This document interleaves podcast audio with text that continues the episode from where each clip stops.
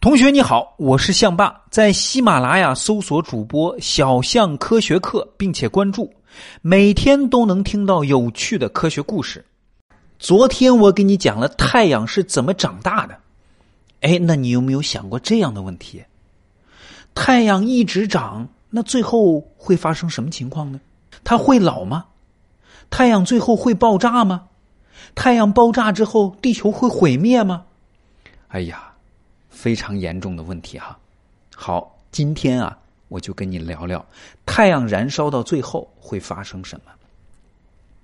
古时候的人觉得太阳一直东升西落，它永远不会变化，是永恒的，永远不会变小，它更不会消失。那真实的情况可不是这样。现在的科学家认为，太阳也是有寿命的，它也有最终死亡的那一刻。太阳从出生到现在大约经历了四十五亿年，但是这么长的时间也仅仅是太阳寿命的一半如果把太阳比作一个能活到一百岁的人，那他现在差不多就五十岁。科学家们估计，太阳的光芒还会继续照耀我们大约五十亿年，甚至更长。但是，最终它的光芒还是会消失。当它不再发光的时候，就死了。那你是不是想问一个问题：太阳的光芒为什么会消失呢？要回答这个问题啊，就要回忆一下我们昨天提到的知识。太阳的光和热是从哪里来的呢？太阳实际上是一个燃烧的火球，只不过太阳燃烧的不是我们家里的天然气，太阳燃烧的是氢。氢啊，是宇宙中最简单但是又最常见的一种元素。太阳是一个由氢构成的星球，在太阳的中心区域，压力特别特别大，大到能把两个氢原子压成一个氦原子。两个原子聚合的一瞬间，会放出很多光和热。昨天我给你讲了核聚变，这两个原子被压成一个原子，并且放出光和热的过程，就叫做核聚变。太阳啊，一直在不停的发生核聚变的反应，并且不停的放出光和热。但是，不管太阳再大，它身体里的氢也是有限的呀。等到太阳中心的氢燃烧光了，它就开始衰老，走向死亡了。那么，太阳死亡的时候会发生什么呢？会是一次大爆炸吗？其实不是。大家都知道，宇宙中有很多跟太阳一样的恒星。有的恒星啊，其实正在经历这个死亡的过程。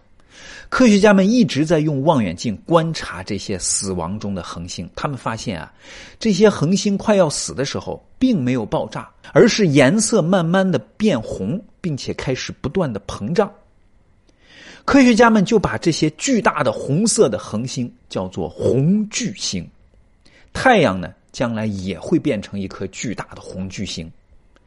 那它为什么会膨胀呢？刚才我们说过哈，太阳里的氢燃烧光了以后，它的生命就到了尽头。但是啊，太阳不光内核里有氢，内核之外的外层也有氢。内核的氢燃烧光了，外部的氢就开始剧烈的燃烧。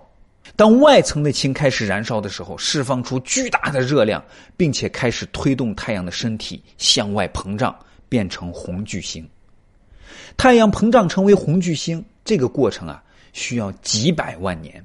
在这短短的几百万年里，注意哈，尽管我们认为几百万年已经很长了，但是对于宇宙来说，几百万年其实非常短了。在这短短的几百万年里，离太阳最近的水星和金星都会被这个红巨星吞掉。而太阳内核之外的氢，总有一天也会燃烧完。等到太阳身体里所有的氢都燃烧完了，红巨星太阳也就停止了膨胀。那些膨胀的又大又厚的外层，重新变成星际尘埃，扩散到宇宙的空间中。这时的太阳只留下一个小小的核心，这个小小的核心呢，叫做白矮星。它就是几十亿年以后太阳的样子。刚刚形成的白矮星温度依然很高，它还会发出白光。但是呢，白矮星已经不会燃烧了，温度呢会越来越低，发出的光也会越来越少。等到白矮星的热量完全散发掉，它就变成了一颗黑矮星，再也不能发光了。刚才我们讲过，水星和金星会被膨胀的红巨星太阳吃掉，那我们地球呢？地球未来的命运会怎么样呢？很遗憾啊，科学家们现在还不确定太阳会不会吞掉地球，但是有一点可以肯定：太阳膨胀以后，地球会接收到更多的光和热。红巨星强烈的阳光会让地球表面的温度达到五百度，所有的生命都会被这样的高温烫死。也就是说，到那时候，地球上将不再有生命了。虽然几十亿年以后，地球上的生命注定要灭绝，但是啊，距离太阳膨胀成红巨星还有很久很久的时间呢，还有至少五十亿年呢。大家不用担心哈。